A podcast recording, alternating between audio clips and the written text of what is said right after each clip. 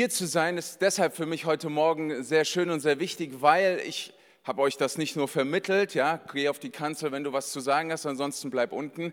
Ähm, diese Woche war für mich so übertrieben voll. Wer hatte eine volle Woche? Ja, danke schön. Ich habe deine Hand gesehen. Ähm, und trotzdem kämpft man sich durch und denkt sich, aber es muss doch noch mehr geben, als einfach nur jetzt von einem ins andere zu funktionieren, zu machen, zu tun und so weiter.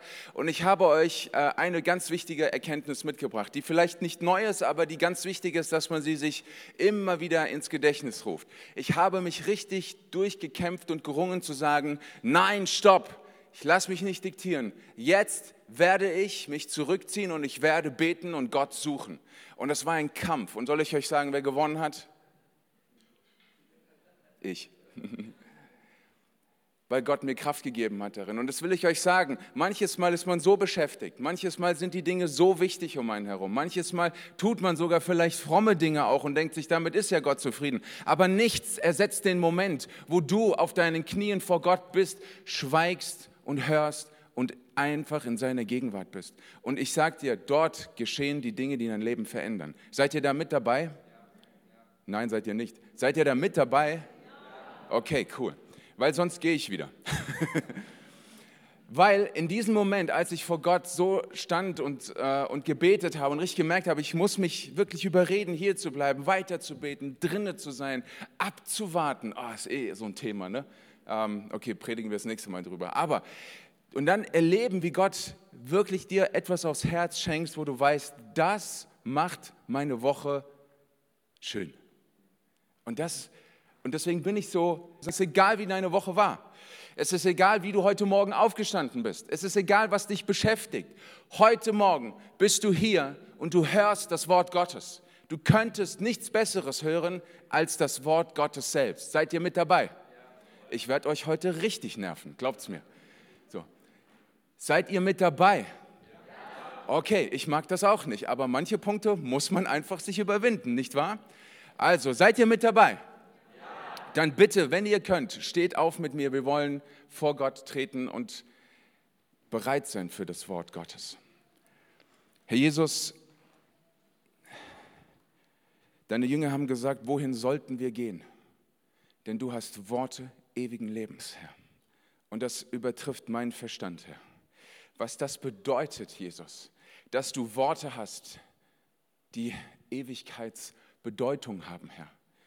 Und heute Morgen will ich hier stehen mit meinen Schwestern, mit meinen Brüdern.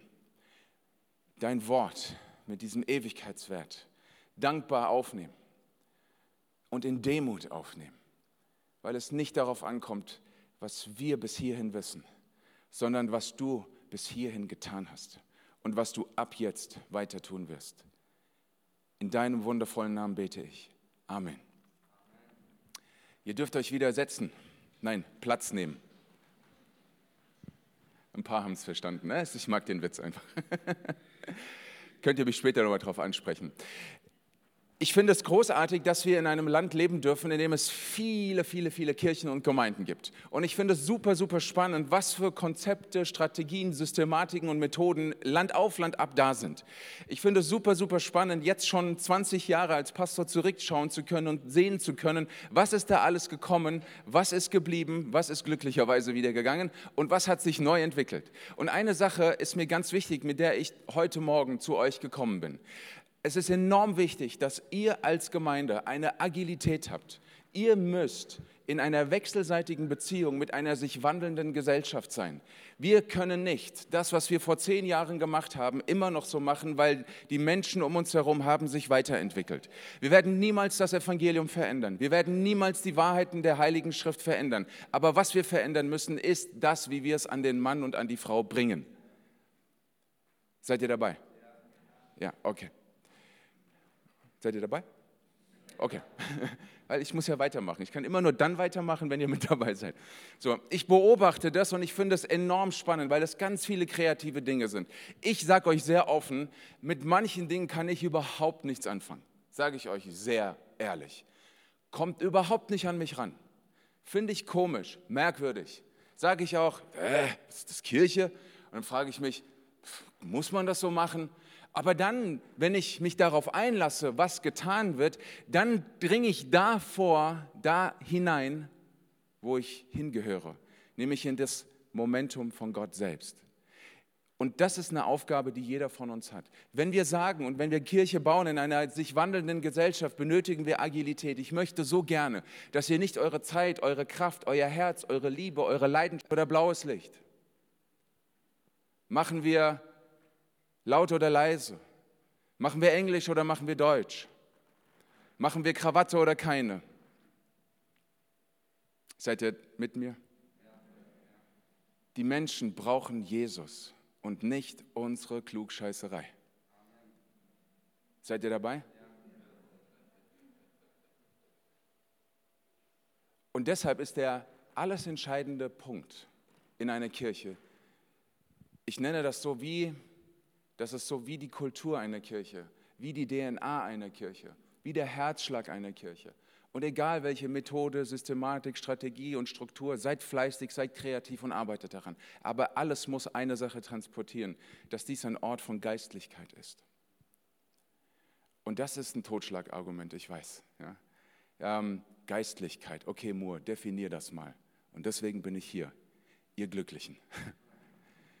Geistlichkeit, weil das ist der Herzschlag, das ist die Kultur, das ist die DNA einer Kirche, dass Geistlichkeit gelebt, erlebt und vermittelt wird.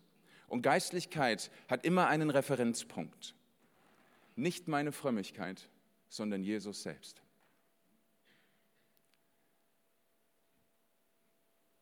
Also erinnert ihr euch, ich euch mal gesagt, dazu so Gemeinden, die eskalieren bei so Sachen. So, ja? Jemand hat mich fotografiert, als ich auf dem Stuhl gestanden bin. Ja, deswegen mache ich das jetzt nicht mehr. Das hat sie schon verbraucht. Ja. Aber könnt ihr euch darauf einlassen, zu sagen, der Referenzpunkt von Geistlichkeit ist und bleibt die Person Jesus. Und es muss und es darf immer um Jesus gehen. Also meine Predigt lautet heute Morgen, wenn du in Gedanken und in meinem Beten in den Korintherbrief vorgedrungen und wer hat schon mal den Korintherbrief gelesen? Erster Korintherbrief. Okay, nicht umdrehen, Manuel. Kleiner Spaß am Rande. Okay. Ähm, der Korintherbrief ist einer von zwei Briefen, der im Neuen Testament dokumentiert ist und der vom Apostel Paulus geschrieben wurde. Und dieser Apostel hatte eine übergeordnete Verantwortung für verschiedene Gemeinden. Und eine dieser Gemeinden äh, war in Korinth, ähm, im nördlichen, heutigen nördlichen Griechenland. So. Ähm, und das war eine Gemeinde, die auch an einer Hafenstadt gelegen war. Und wenn man sich das überlegt, welche Einflüsse dort waren, von aller, aus aller Herren Länder kamen Menschen und die brachten ja ihre Ideen, ihre Religion, ihre Sozialisierung mit. Und dann gründete sich dort eine Gemeinde. Jetzt könnt ihr euch vorstellen, was da los war, oder? So eine richtige Hafenkneipe war die Gemeinde. Ja? Das war also nicht so schön wie hier. Ja? Also wenn ihr euch mal über, also wenn du irgendwann mal den Gedanken hattest, ah, gefällt es mir hier noch in der FC Langwasser? So, dann sage ich, lies mal Korintherbriefe, geh auf deine Knie und dank Jesus für deine FC Langwasser. Ja? Weil eine Sache ist mir klar geworden, ich wollte nicht Pastor bei den Korinthern sein. Das, das war der absolute Supergau. Aber Paulus hatte so eine Liebe, weil er genau das dort gesehen hatte. Da ging es rauf und runter und hin und her, nach rechts und links und nach oben und unten und jeder hatte irgendwie was zu sagen und zu meinen und das war das Entscheidende. Alle aber hatten Recht und waren geistlich. So, und dann, jetzt du, kommst da rein und denkst dir, äh, wo ist Jesus? Und da gab es Leute, die, sind, die waren so von sich und ihrer geistlichen Reife überzeugt, dass sie gesagt haben, hey, wir sind so geistlich, ja, also geistlicher geht es echt nicht mehr, weil wir, wir gehören zu Paulus. Und dann hat sich so ein Grüppchen gebildet, das waren die Paulianer. St. Pauli. okay, kleiner Fußballjoke. Okay, lassen wir den. Okay. Und dann gab die anderen, nein, ihr habt überhaupt gar keine Ahnung von allen. Wer wirklich geistlich ist, der gehört zu Apollos. vor zu dem Stammapostel Kephas, Petrus, der an der Seite von Jesus stand. Zu dem gehören wir. Wir sind die Geistlichen. So, und dann gehst du rein und sagst, guten Morgen, schön, dass ich auch da bin.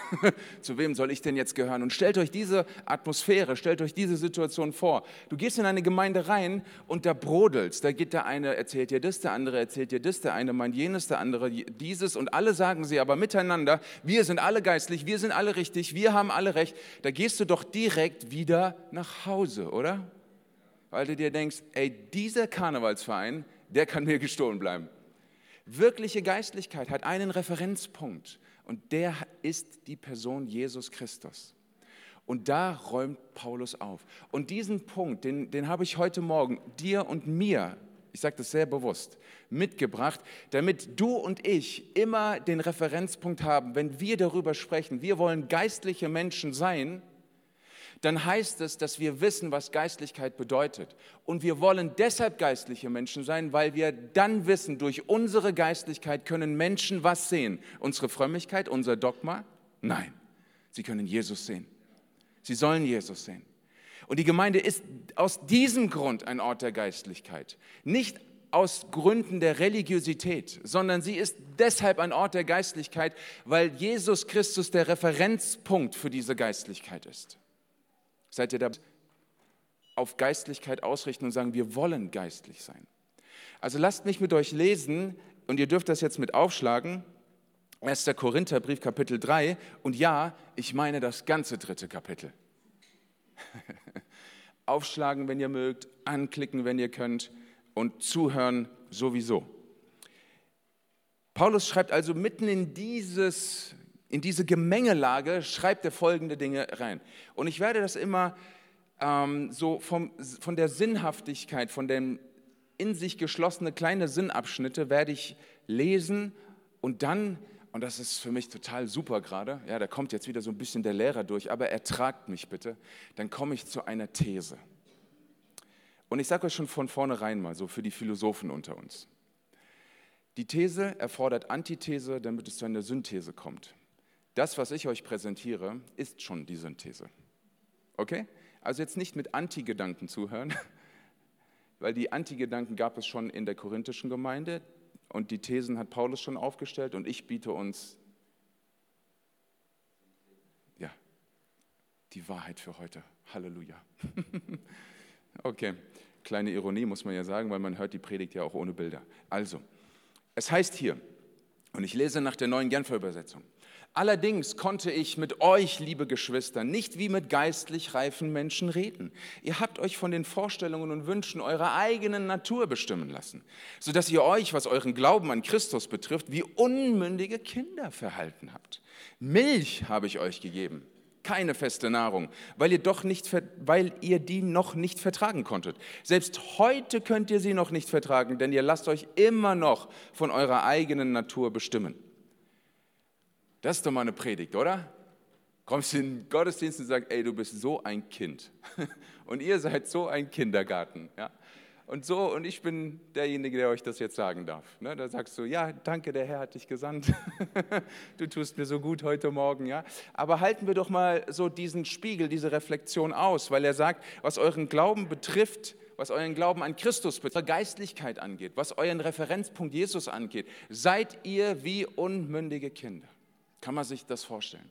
Es gehört aber, und so muss ich den oder darf ich den Übertrag ein Stück weit auch in unsere Zeit machen, ähm, es gibt auch diese Wahrheiten in unseren Gemeinden. Und wenn ich jetzt das sage, dann spreche ich ganz global. Ja? So, und meine niemanden hier persönlich. Und habe auch von niemanden irgendetwas gehört und führe auch nicht stellvertretend Aussagen aus und mache gar nichts in der Richtung. Ja? Weil ich weiß einfach, wenn es wenn es haarig wird, dann fängt man immer an zu suchen, wo kann man ausweichen. Und ich will dir heute Morgen sagen, du musst nicht ausweichen. Du sollst dich voll vom Wort Gottes treffen lassen, weil es gut tut, weil es einfach gut tut. Und ich habe mir sagen lassen, nein, das wollte ich ja nicht sagen, sondern ich habe selbst erfahren, immer wieder, dass das, was die Korinther erlebt haben, auch in Gemeinden unserer heutigen Zeit gibt. Es, es gibt auch unreife und unmündige Christen in den Gemeinden, in denen wir sind. Aber wir machen sie fälschlicherweise daran fest, wie lange die sich schon für Jesus bekehrt haben. Ja, ein Jahr, auch unreif. Zwei Jahre, unreif. Drei, vier, fünf Jahre, ja, jetzt wird es langsam mit der Reife. Aber die Unreife, die definiert sich nicht über die Länge deiner Liebe zu Jesus, sondern sie definiert sich über dein Verhalten. Und kindisches Verhalten im geistlichen Bereich hat ganz viele Gesichter. Und erstaunlicherweise wird das dann irrigerweise mit der eigentlichen Reife vertauscht. Ich bin schon 20 Jahre mit dem Herrn unterwegs und was hier aktuell läuft, das geht überhaupt nicht. So, und alle erzittern in Ehrfurcht und sagen, ja, das ist... Weil wenn du Geistlichkeit hast, dann ist der Referenzpunkt Jesus. Dann machst du mit dem, was in deinem Herzen ist, auf Jesus aufmerksam und nicht, nicht, du bildest keine Allianzen um dich herum damit du dich bestätigst und dir deine eigenen Jünger suchst, die du entweder beim Kirchencafé nachher um oder was weiß ich wo. Deine Unreife wird genau darin deutlich, dass du Allianzen bildest oder Teil von Allianzen bist, von denen du irgendwo, auch wenn du mal ehrlich bist, spürst, ah, das, das kann nicht so sein. Ich glaube einfach, die Wahrheit, die Wahrheit, die Wahrheit zeigt sich nicht in dem Bilden von Allianzen. Die Reife zeigt sich nicht im Bilden von Allianzen. Die geistliche Stärke zeigt sich nicht im Bilden von diesen Allianzen. Sie zeigt sich in ganz anderen Punkten, auf die ich noch zu sprechen kommen werde. Und deshalb sage ich, anhand dessen, was wir von Paulus gelesen haben, hier lest ihr meine erste These. Wenn du geistlich bist, wenn du wirklich geistlich bist, dann bildest du keine Allianzen, die auf Neid und Streit basieren und du bist auch nicht ein Teil von bereits Bestehenden. Denn, sagt Paulus weiter, wir lesen ab Vers 4 weiter, wird euer Leben etwa vom Geist Gottes regiert, solange noch Rivalität und Streit unter euch herrschen? Das ist eine wundervolle Frage. Allein das muss man, das, ich muss das nochmal lesen. Wird etwa dein Leben vom Geist Gottes regiert? solange du noch für Rivalität und Streit verantwortlich bist? Fragezeichen. Lesen wir weiter. Beweist ein solches Verhalten nicht viel mehr, dass ihr euch nicht nach dem richtet, was unter den Menschen üblich ist? Der eine sagt, und da kommen wir jetzt hin, ich, Paulus, ich, Apollos, aber so reden Menschen, passt auf, was Paulus hier sagt, so reden Menschen, die Gott nicht kennen.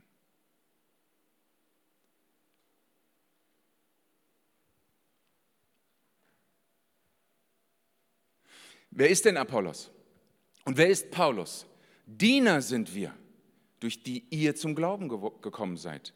Und jeder von uns hat das getan, was der Herr ihm aufgetragen hat. Ich habe gepflanzt, Apollos hat begossen und Gott hat das Wachstum gegeben. Und auf wen kommt es denn also nun an? Doch nicht auf den, der pflanzt oder auf den, der begießt, sondern auf den, der das Wachstum schenkt, auf Gott. Und was ist mit dem, der pflanzt und mit dem, der begießt? Ihre Aufgaben sind so unterschiedlich, aber sie haben dasselbe Ziel und beide werden von Gott ihren Lohn bekommen, den Lohn, der ihrem persönlichen Einsatz auch entspricht. Seht ihr, es geht nicht um dich und mich entwickeln.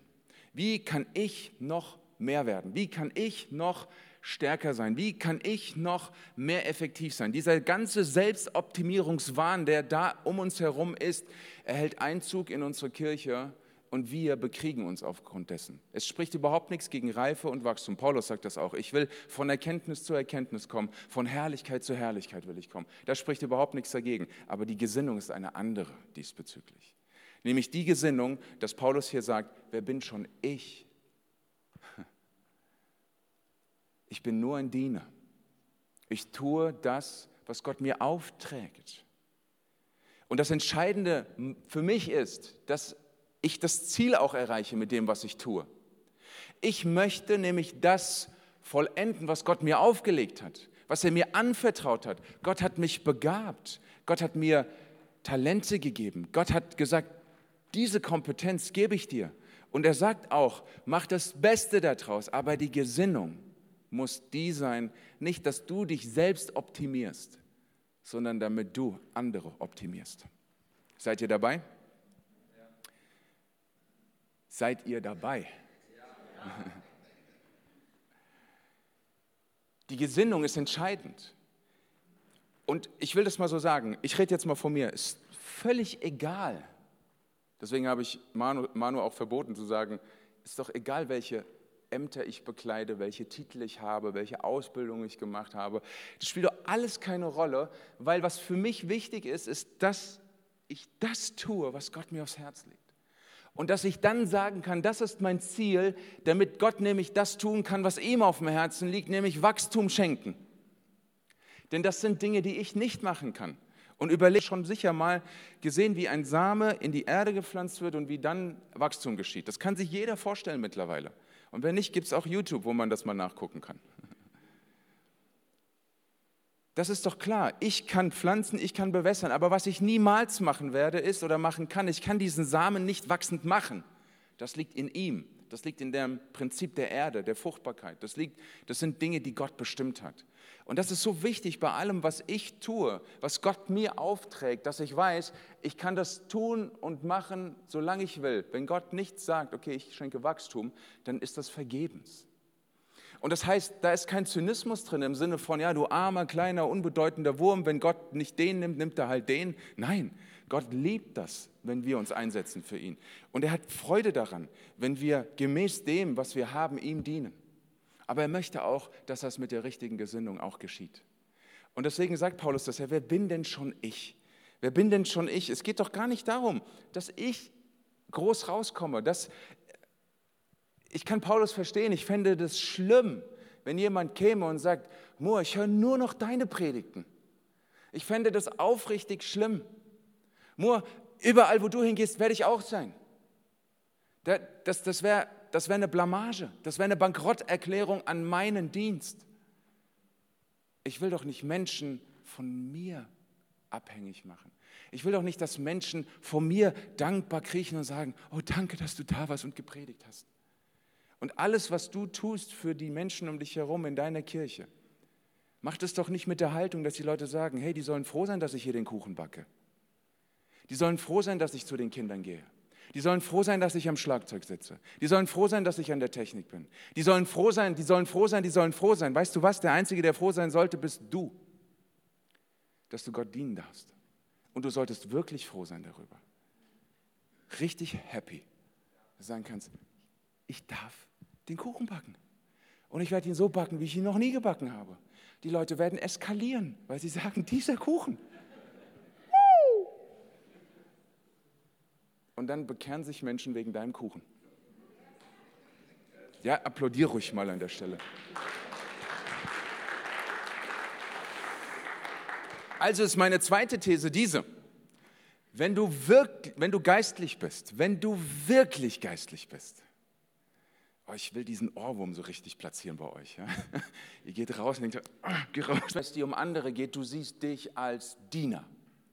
Das ist ein ganz wichtiges Wort. Ein Wort, was ein bisschen aus der Mode gekommen ist, aber ich habe es gerade ausgeführt, denn wir hören Paulus weiter, ab Vers 9. Es ist nämlich so, es ist also so, dass es Gottes Werk ist, an dem wir miteinander arbeiten. Und ihr seid sein Ackerfeld. Ihr seid Gottes Bauwerk. Weil Gott mich in seiner Gnade dazu befähigt hat, habe ich als ein kluger und umsichtiger Bauleiter das Fundament gelegt. Andere bauen jetzt darauf weiter. Aber jeder soll sich sorgfältig überlegen, wie er die Arbeit fortführt. Das Fundament ist bereits gelegt und niemand kann es je ein anderes legen. Dieses Fundament ist Jesus Christus. Er ist der Referenzpunkt für deine Geistlichkeit, für dein Dienen. Und jetzt sagt er hier, das Entscheidende dabei ist also, dass du verstehst, dass du auch nur ein, ich sage es bewusst so, nur einen Teil von dem machst, worum es geht. Ich sage es mal wirklich provokant. Ich gehe davon aus, niemand denkt so. Aber ganz ehrlich, es kommt wirklich nicht auf dich an. Weil vor dir waren Menschen, die gedient haben und nach dir werden wieder Menschen kommen. Und dass du jetzt da bist und jetzt dienen kannst, sollte dich glücklich machen. Froh sein darüber. Denn Paulus sagt es hier, er hat mich befähigt, das heißt, wenn Gott dich befähigt hat zu etwas, dann eignet er dir eine Kompetenz zu und du hast Verantwortung, dass du gemäß deiner Befähigung dich einbringst, um, so wie Paulus das sagt, die Gemeinde mitzubauen, die dieser Bau Gottes ist. Wenn du befähigt bist, Dinge zu tun und du hältst dich zurück, weil du dir sagst, passt mir nicht.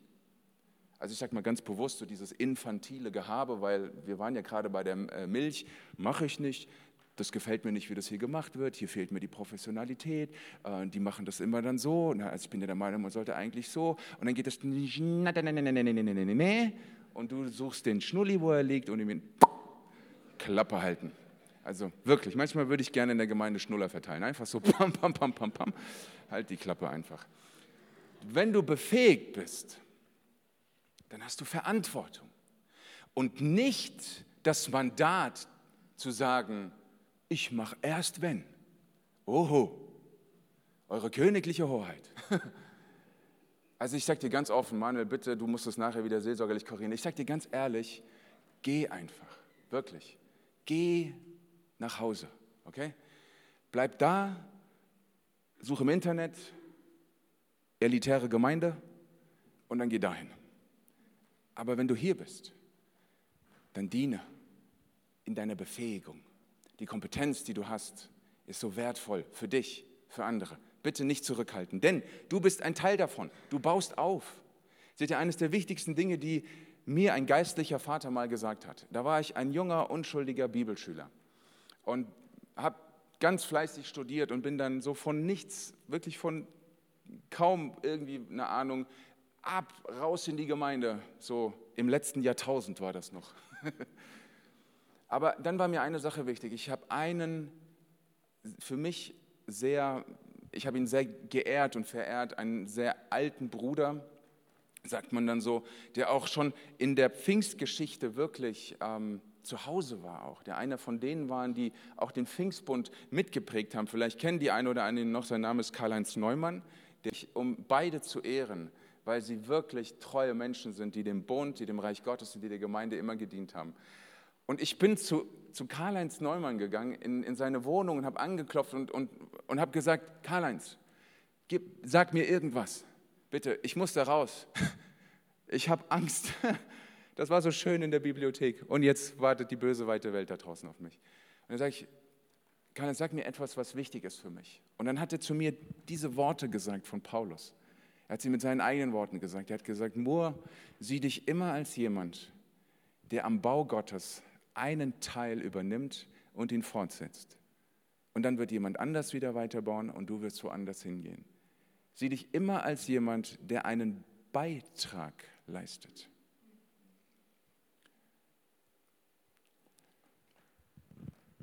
Oh, das ging so rein bei mir. Ich bin raus und dachte mir, wow, das muss ich verdauen. Weil ich hatte jetzt irgendwie sowas erwartet im Sinne von, der legt mir jetzt die Hände auf und dann kommt das Feuer des Heiligen Geistes der Generationen der Pfingstbewegung und ich gehe raus und Deutschland bekehrt sich. Und dann sagt er mir sowas. Und das war das, eines der wertvollsten Dinge, die er mir hätte sagen können. Du leistest deinen Beitrag. Und das sagt er auch zu mir und achte immer genau, dass du ihn auch leistest. Tu deine Sache. Und sieh dich immer als einer, der mit aufbaut.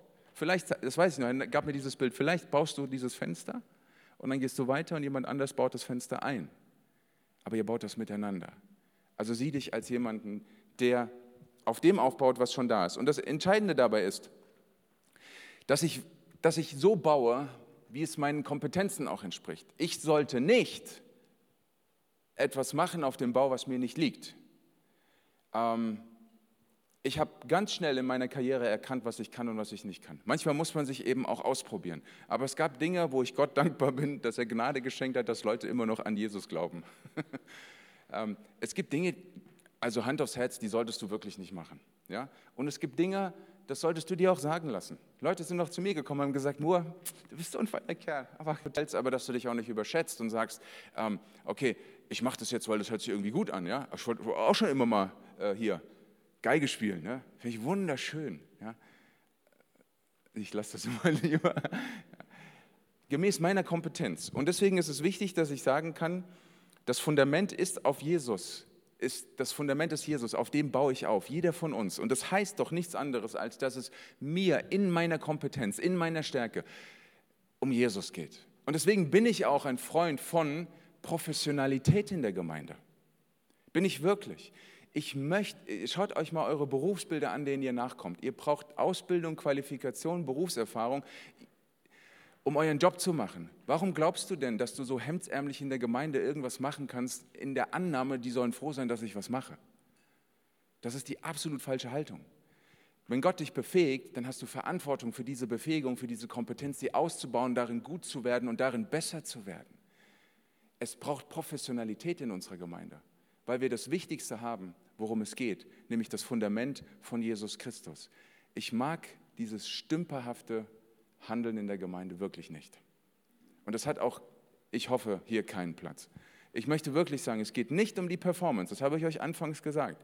Aber es geht auch nicht, dass wir so kurz bevor irgendetwas losgeht, ich mache ich mach mal so den Klassiker, ja, Hauskreis Kleingruppe, oh shoot, das muss ich auch noch vorbereiten, schnell blättern, ähm, oh, das hört sich gut an, zack, Bibel zu und alle, hi, schön, dass ihr da seid, hin und her. Und ich habe eine kleine Andacht, wir beten, zack, zack, Kaffee, Kuchen, auf Wiedersehen, tschüss. Und du sagst ja, okay, zack, Sportschau an. Was soll das? Wenn du sagst, du lädst Leute zu dir nach Hause ein, dass sie in ihrem Glauben und ihrer Nachfolge nachwachsen, dann hast du bitteschön Qualität zu liefern. Weil sonst lass es. Weil du hast Verantwortung für Menschen, die kommen zu dir und erwarten, dass sie ein Stück weiterkommen, dass ihnen die Augen, dass ihnen das Herz aufgeht. Das ist deine Verantwortung. Und du sagst, ja, aber ich habe so viele andere zu, Sachen zu tun, sage ich dir. Habe ich dir gerade erzählt, wie meine Predigt begonnen hat? Da musst du da musst du mal was tun für. Da musst du dich durchbeißen. Da musst du Prioritäten setzen. Ach, das ist ein anderes Thema, okay? Aber Halt das mal fest. Die Gemeinde ist nicht der Ort, der zum Schluss kommt. Die Gemeinde ist nicht der Ort, wo du sagen kannst, für die Gemeinde reicht's. Boah, da werde ich sauer, wenn ich das höre. Wir haben einmal in der Gemeinde eine Küche renoviert, haben alles neu gekauft, haben Spenden zusammengetragen und haben gewerkelt und gebaut und gemacht und getan. Und das war eine wunderschöne Küche. Und dann kommt jemand und sagt, ich habe mir eine neue Mikrowelle gekauft. Und dann dachte ich, cool, wo willst du sie hinstellen? Und stellt den Karton hin von der neuen Mikrowelle und drinne war seine alte Mikrowelle. Und hat gesagt, ich dachte, die Gemeinde könnte sie noch gebrauchen. Und Herr ich, nein. Was ist das für eine Haltung der Gemeinde gegenüber? Für die Gemeinde reicht es noch. Und das will ich einfach mal bildlich, dass du das nicht vergisst. Eine neue Verpackung mit einem alten Gerät gehört auf dem Bauhof gehört recycelt. In deine Gemeinde gehört das Neueste vom Neuesten. Seid ihr mit mir? Es kostet halt ein bisschen Geld, gell? Mhm. Also kommt meine dritte These.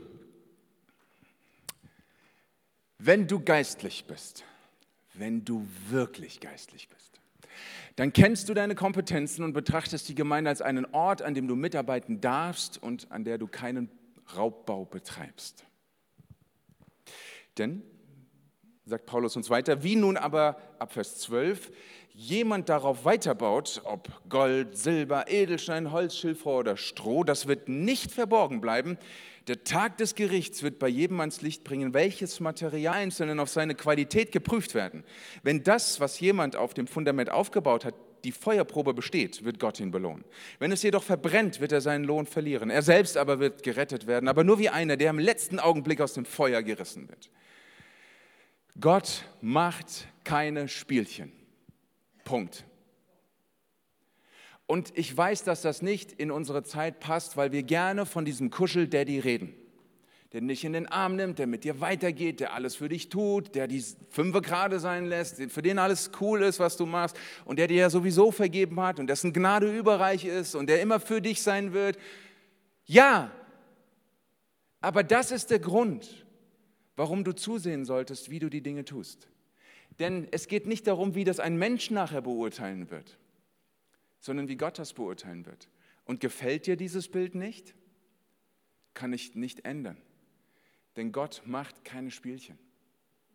Es geht wir haben das im Lobpreis so gesungen und es hat mich auch so berührt. So, ist ja nicht, dass ich das nicht schon mal gehört hätte in 22 Jahren Pastorat, dass Jesus für mich gestorben ist. Wie oft habe ich das gepredigt? Millionenmal? Aber das ist das Kostbarste, was es in meinem Leben gibt. Dass jemand sagt, ich verzeihe dir. Kennt ihr dieses Gefühl, wenn das jemand dir sagt? Wenn du weißt, du musst dich entschuldigen und wenn du weißt, du bist nur noch darauf angewiesen, dass jemand jetzt wirklich sagt, okay, ich gebe dir noch mal eine Chance. Kennst du dieses Gefühl? Wo du sagst, das war so dämlich. Und dann sagt jemand zu dir, ich verzeihe dir. Ihr Lieben, das ist doch nicht billig. Und wenn Gott dir sagt, ich möchte, dass du der und diejenige bist, zu der ich dich berufen und kreiert habe. Du bist gewollt, du bist geliebt, du bist kein Zufall, egal was Menschen sagen. Du bist so kostbar in meiner Hand. Ich sterbe für dich, weil meine Liebe so unvergleichlich ist. Das dürfen wir nicht billig machen. Das dürfen wir nicht. Und deshalb sagt Paulus, sieh zu, wie du das, was du tust, tust. Sieh bitte zu, wie du das machst, denn es geht hier um das Zentrum deines Seins.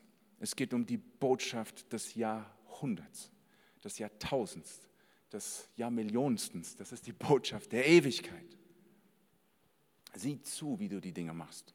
Und glaube nicht, und jetzt rede ich so ein bisschen aus dem Nähkästchen eines Pastors, glaube, ich kenne so viele Menschen oder habe so viele Menschen kennengelernt, die nach außen hin haben die gestrahlt und geglänzt und du wirst nie auf die Idee gekommen, wie viele Leichen die im Keller haben.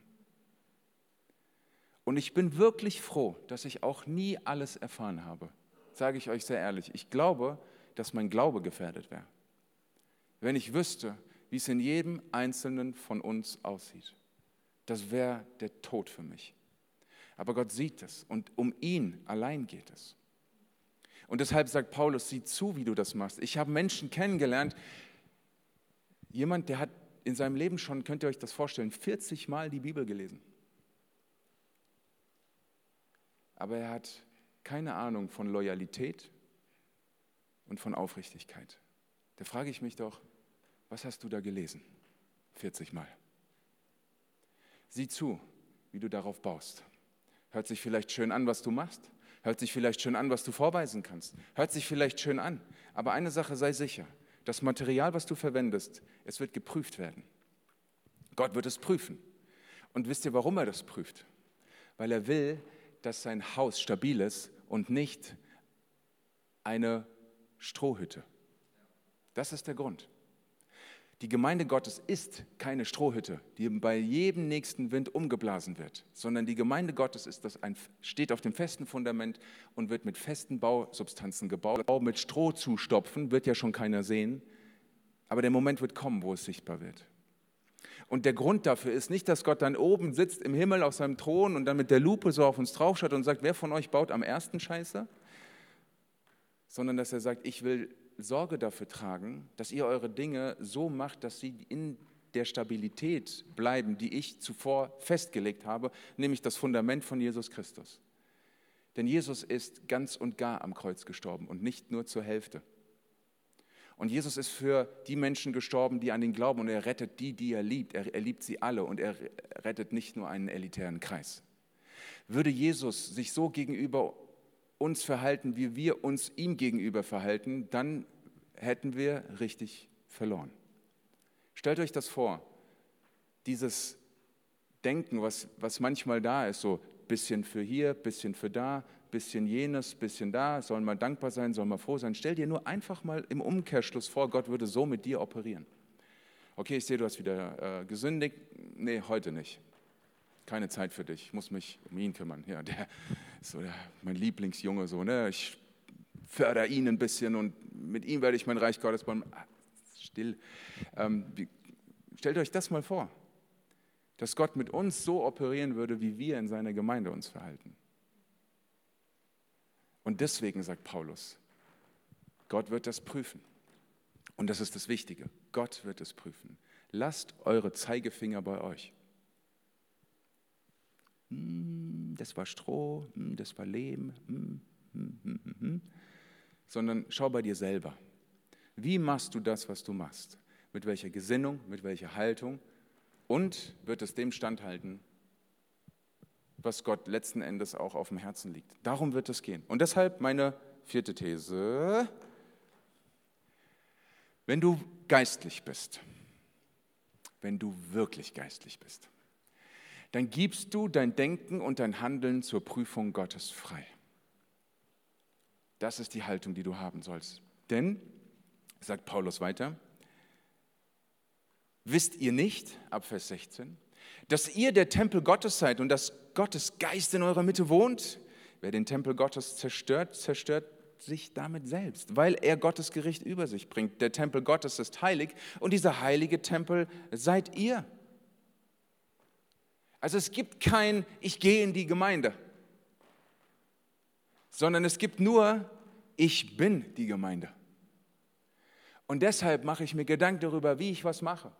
Deshalb liebe ich und diene ich und bilde mich fort und bringe mich ein und halte nicht zurück und gehe all in in allem, was ich tue, weil das ist meine Gemeinde, das bin ich mit Ihnen und Sie mit mir. Denk mal drüber nach, ob du Gemeinde so verstehst.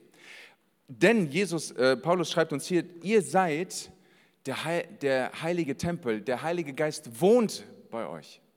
Das ist ein starkes Wort.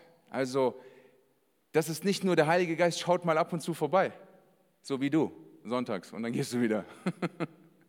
Der Heilige Geist wohnt hier. Er ist hier zu Hause. Und du machst das Zuhause für den Heiligen Geist aus. Du gibst dem Heiligen Geist ein Zuhause. Das ist doch eine interessante Idee, die Paulus uns hier präsentiert. Du gibst dem Heiligen Geist ein Zuhause. Gibst du dem Heiligen Geist ein Zuhause?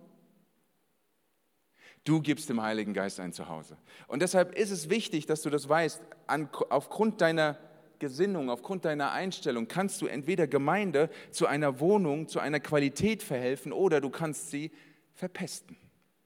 Das geht leider auch. Es, das ist wirklich, ich war auch schon in Gemeinden und habe selber mit Gemeinden zu tun gehabt, so wo diese Gruppe, ich nenne sie jetzt mal die Paulianer, die Atmosphäre dermaßen verpestet hat, dass du dir gedacht hast, hier wohnt, hier wohnt niemand. Hier wohnt weder der Heilige Geist noch irgendjemand anders. Und hier will auch niemand wohnen. Hier sagt man lieber, oh, ich ziehe lieber um oder ich ziehe lieber aus. Es kommt wirklich darauf an, dass du dich als, ganz wichtig, das ist nicht egal, wer du bist. Es ist nicht egal, dass du hier bist. Es ist nicht egal, ob du was tust oder nicht tust. Du bist wichtig. Du bist ein heiliger Baustein. Und der Heilige Geist wohnt hier mit dir und wegen dir. Und deshalb liegt es auch in deiner Hand, ob du in dieser Haltung, in dieser Gesinnung, ich bin ein heiliger Tempel, auch die Gemeinde zu einem heiligen Tempel machst oder eben nicht. Deshalb ist diese Uhr für mich. Bin ganz überrascht. Okay. Ist eine schöne Uhr. So. Also, bitte, These Nummer 5. Habe ich euch gesagt, es sind 25? Ja. Haha, ein kleiner Spaß. Okay. Wenn du, ihr hättet euch sehen sollen eben. Okay.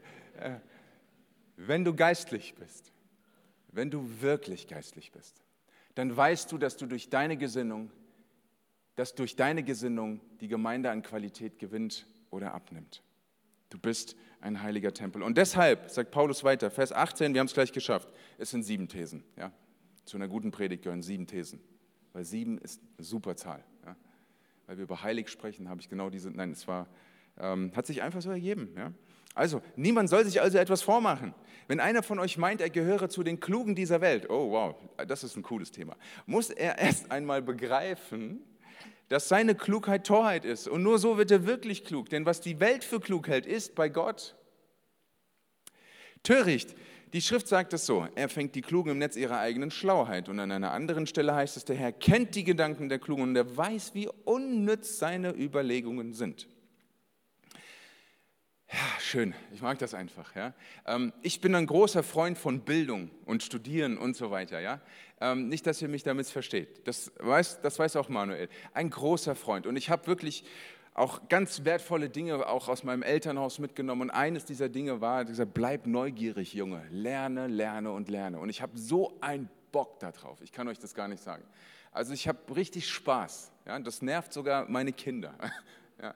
Ich dann sage, ah, guck mal, da kannst du dieses und jenes. Und dann sagt er, Papa, das ist nur eine Hausaufgabe. Und ich fange schon an, ein Referat drüber zu kreieren. Ja? Und er sagt so, oh, lass mich. Nur ich muss, wo ich aussteige, ist, äh, da bewundere ich die Leute wirklich. Mathe, Physik, Chemie. Wow, also das ist wirklich meine ganze An. Mit wir sie erforschen können, und ich kenne übrigens einen äh, wundervollen Physiker, ja, der ist, also wenn du mit dem redest, der hat auch noch die Gabe, dir das so zu erklären, und da kommst du dir vor, dass du das erste Mal in deinem Leben überhaupt über das Universum nachdenken würdest. Ist wahrscheinlich auch so. Aber kommen wir zurück zu dem. Bildung ist wichtig, Intelligenz ist wichtig, Klugheit ist wichtig, Schleuer ist wichtig. Aber was unwichtig ist, ist, sich darauf etwas einzubilden. Ähm, das spielt so gar keine Rolle. Und du solltest auch nicht in der Gemeinde sein mit dieser Haltung und sagen, ja, ich bin äh, Doktor der Naturwissenschaft. So. Und ähm, jetzt gucke ich mal, wie der Herr Prediger das hier von, äh, ja, aufbaut. So, ne? Gibt es da irgendwelche Evidenzen, auf die er sich bezieht und so? Ne? Und du äh, stolzierst dann äh, Professor Doktor dann wieder raus. Ich habe nichts gegen Doktorentitel, ich hätte auch gern einen. Also das ist super, finde es toll. Aber was macht das mit dir? Das ist die Frage. Was macht deine Intelligenz mit dir? Ich habe einen, äh, für mich ein Paradebeispiel, einen äh, meiner Kollegen, mit dem ich auch zusammen unterrichten durfte, Doktor der Philologie, Rudolf, Pastor Rudolf Fichtner. Ich bin ein sehr guter Freund von ihm. Und das sage ich mit allem Stolz, weil dieser Mann eine Intelligenz hat, die definitiv nicht von diesem Planeten ist. Er hat seine Promotion geschrieben, indem er ein, ein grammatikalisches Kommentar geschrieben hat, zu verstehen. Okay? Auf diesem Level ist der Mann unterwegs. Aber wenn du ihm begegnest und dich ihm vorstellst, und dann sagt er einfach nur, schön dich kennenzulernen, ich bin der Rudi. Und du kommst nicht auf die Idee, wie viele extra Verbindungen seine Synapsen haben.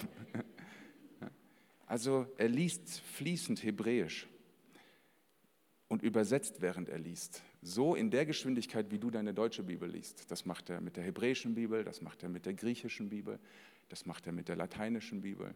Er kann Grundlagen im Arabischen, Englisch. Dann, wenn er seinen Unterricht vorbereitet, sitzt er an seinem Computer, ähm, hat ein Buch nebenbei, schreibt was anderes und hat oben links ein Fenster, wo er eine Serie guckt. So arbeitet er. Weil eine Sache würde ihn irgendwie unterfordern.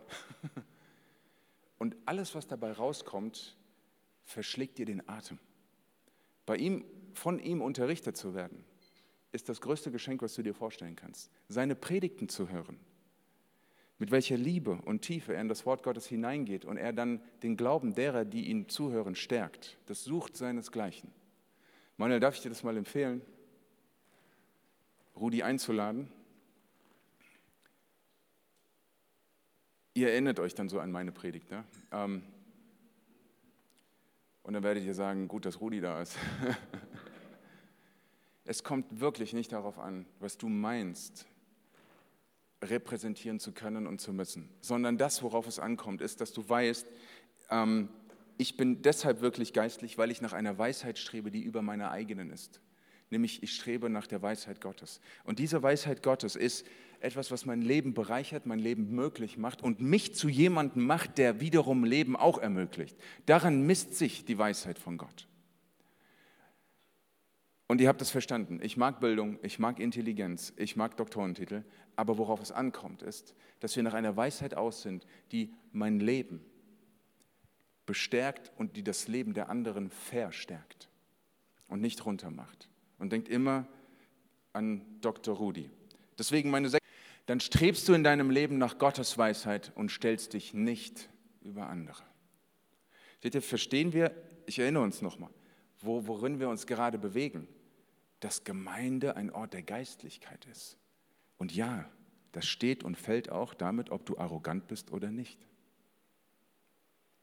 wenn du geistlich bist, wenn du wirklich geistlich bist, dann strebst du nach der Weisheit Gottes, stellst dich nicht über andere. Und jetzt kommen wir zu der siebten These, die Paulus hier aufschreibt, indem er ab Vers 21 folgendes sagt. Was folgt also aus all dem? Niemand soll sich an andere Menschen hängen und, auch, und damit auch noch prahlen. Alles gehört doch euch. Paulus, Apostel, Petrus, die Welt, das Leben, der Tod, die Gegenwart, die Zukunft, alles gehört euch. Ihr selbst aber gehört Christus und Christus gehört Gott. Seht ihr, sich zum Anführer von Allianzen zu machen oder dafür zu sorgen, dass sie sich bilden können oder Teil davon sein oder eine vermeintliche Reife wie eine Monstranz vor sich herzutragen. All das nimmt der Gemeinde die Stabilität. Denn es geht um einen Bau, dessen Fundament in Christus gelegt hat. Und die Gemeinde soll weiter stabil sein, weiter stabil gebaut werden. Und das steht und fällt mit dir. Das ist deine Verantwortung. Und aus diesem Grund sagt Jesus hier, alles, was ihr, äh, Paulus hier, alles, was ihr braucht, das gehört euch. Der Doktortitel gehört euch allen. Die Mikrowelle gehört euch allen. Die Kompetenzen, es gehört euch alles. Den Beitrag der Kopieren, lasst das. Lass es. Es kommt darauf an, nämlich, dass wir zusammengehören und dass du weißt, ich gehöre Jesus und miteinander gehören wir Jesus. Und das ist Geistlichkeit. Und das macht Gemeinde zu einem Ort der Geistlichkeit. Dass alle miteinander wissen, dass ihnen alles miteinander gehört und dass sie alles miteinander erreichen können, was sie sich vorstellen können und dass sie alle miteinander Jesus gehören. Und glaubt mir, diese Strahlkraft, die dadurch entfesselt wird, wird niemanden um euch herum unberührt lassen. Und deshalb meine siebte und letzte These. Wenn du geistlich bist, wenn du wirklich geistlich bist, dann weißt du, dass du ganz und gar Jesus und nicht dir selbst gehörst. Und da fasst sich alles zusammen. Wenn du geistlich bist, wenn du wirklich geistlich bist und dann Menschen, die hinzukommen, Menschen, die ihr erreichen wollt, Menschen, die Interesse haben an Kirche und Jesus, die werden erleben, ich darf dazugehören.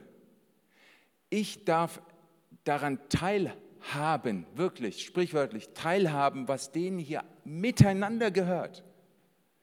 Und sie geben mir das. Sie wollen, dass ich davon Anteil habe. Und sie sagen nicht, das ist mein Stuhl, sondern sie sagen, sei ein Teil von uns. Gehört zu uns, denn wir gehören uns miteinander und alles gehört uns miteinander, weil wir miteinander zu Jesus gehören. Er ist der Referenzpunkt der wahren Geistlichkeit. Wow, seid ihr begeistert? Amen. Für mich ist ganz, ganz wichtig jetzt, dass wir ähm, jetzt muss ich mal ganz ernsthaft nachfragen. Wann hört der Gottesdienst auf? Ach, sind wir schon im zweiten Gottesdienst? Lucky you. nein, nein, ich will euch nicht überstrapazieren. Okay, dann will ich fair sein und auch fair bleiben und sagen, Amen, fertig hier. Ich möchte dir ans Herz legen, dass du sagst, ich will mich so sehen. Und wo und das ist ein Punkt, zu dem ich dich zum Schluss noch einladen will. Sonst hätten wir noch eine Gebetszeit und Lobpreis und so weiter gemacht, aber dann brauchen wir das nicht. Ich will dich einladen, dass du in deinem Herzen und in deinem Gedanken darüber Buße tust, dass du nicht teilst und ein Teil bist. Und zwar ganz liebevoll gesagt, egal in welchem Bereich. Und ich möchte so gerne von Manuel in den nächsten, ich kann mich nicht mehr retten vor Leuten, die ihre Finanzen einbringen wollen. Ich kann mich nicht mehr retten vor Leuten, die andere mitbringen, weil sie sagen, du musst meine Kirche kennenlernen. Ich kann mich nicht mehr retten davor. Weißt du, warum ich mir das so sehr wünsche? Weil der Referenzpunkt in deinem Leben Jesus ist. Und diese Bedeutung, die Jesus für dich hat, die wird er auch für andere haben, die um dich herum sind. Tu mir den Gefallen, tu dir den Gefallen, wenn du geistlich bist, wenn du wirklich geistlich bist. Amen.